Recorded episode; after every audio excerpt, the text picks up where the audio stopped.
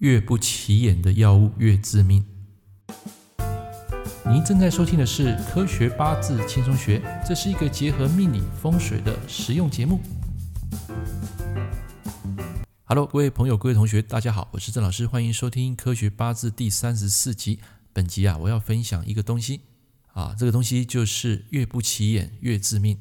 那么，这是我一个在上个月的故事啊，爸爸在这个辛卯月啊，这个月就当了天使。那为什么会去当了天使呢？因为他长期服用一种叫做抗凝血剂的阿司匹林。那想必大家都有听过这个阿司匹林嘛？所以如果说你们家有比较年纪大的长辈，那么你就要特别注意他是否有长期去服用这个阿司匹林。那么尤其是对那种行动不便的老人啊，通常他们到一定的年纪，双脚走路的功能啊就会慢慢逐渐退化，末梢血液循环呢也会比较不好。所以有些长者，他为了让这个行动更自如，他有时候会到大医院啊，会寻求这个医师的这个诊治。那一般医生都会开一种叫做抗凝血剂，就是我刚刚讲的阿司匹林。那我简单说一下什么叫阿司匹林，各位都听过吗？它是一种水杨酸盐还有非类固醇的一个消炎药，作用的方式呢是阻断体内的某些自然物质，以减少疼痛跟肿胀。那么阿司匹林可用于降低发烧以及舒缓轻度到中度的疼痛，比如说肌肉痛、牙痛、一般感冒、头痛，还有关节炎。那这边有一个关键字啊，就是关节炎啊。像我爸爸那时候就是行动不便，长期啊就是走路啊会比较有一点就是困难，所以这个脚啊本身就是不是很行动自如的情况之下啊，就去服用这一个阿司匹林。那长期因为服用。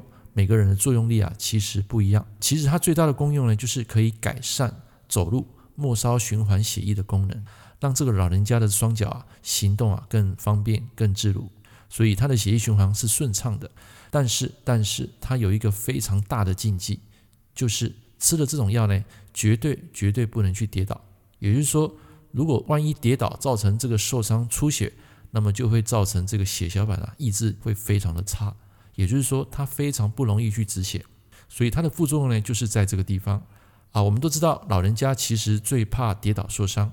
假如长期有服用阿司匹林，更得小心去谨慎，尤其绝对不能去撞到头部，因为这个抗凝血剂啊，基本上是我刚讲的没办法止血的，而且要注意哦，这个止血它是好几天，而不是几个小时。换句话说，如果你是长期服用的话，那么这个止血的功能，它可能要等上五到七天。那么这个是当时在加护病房的一个医师啊，跟我们讲的这个资讯。那果不其然呢，因为我爸爸在那个大年初四啊，不小心因为打桌球，不小心去跌倒，去撞到这个后脑勺，导致这个颅内出血。所以在那段时间啊，短短的几个小时，他就失去了这个意识。然后因为又吃了这个药，所以没办法止血，最后昏迷啊，变成这个躺在床上的植物人。那么经过三个礼拜的一个急救。最后还是回天乏术，因为他的整个脑部这个血块，因为大概有五到七天没办法去止血的情况之下，它就变成一个脑血块，整个囤积在这个脑里面。啊，就算是能够活下来，最后也是会变成植物人。所以家父就是因为长期去服用这个抗凝血剂啊，导致他的走路跟行动非常的自如。但是就是因为这一次意外，不小心去撞到头，失去了这个凝血功能，而去当了天使。啊，所以这个抗凝血剂跟阿司匹林呢，其实你们还是要慎用，要不然以我的家父的身体，其实他是非常的艰难的啊，除了走路比较慢一点之外，其实整体来讲他算是 OK 的。所以我们常说，一个药物能够救命，但是也能够去致命，而且越是不起眼的小地方，最有可能致命。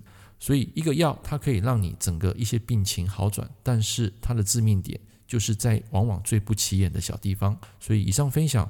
这个小小的一个故事啊，让大家来做这个用药的参考。那么谈到用药呢，就是我们要谈到八字有一个重要的东西，就是用神。各位，你们都学过传统命理学，都知道说，一般来讲，我们从本命啊去抓取当事者的这个八字的用神，对不对？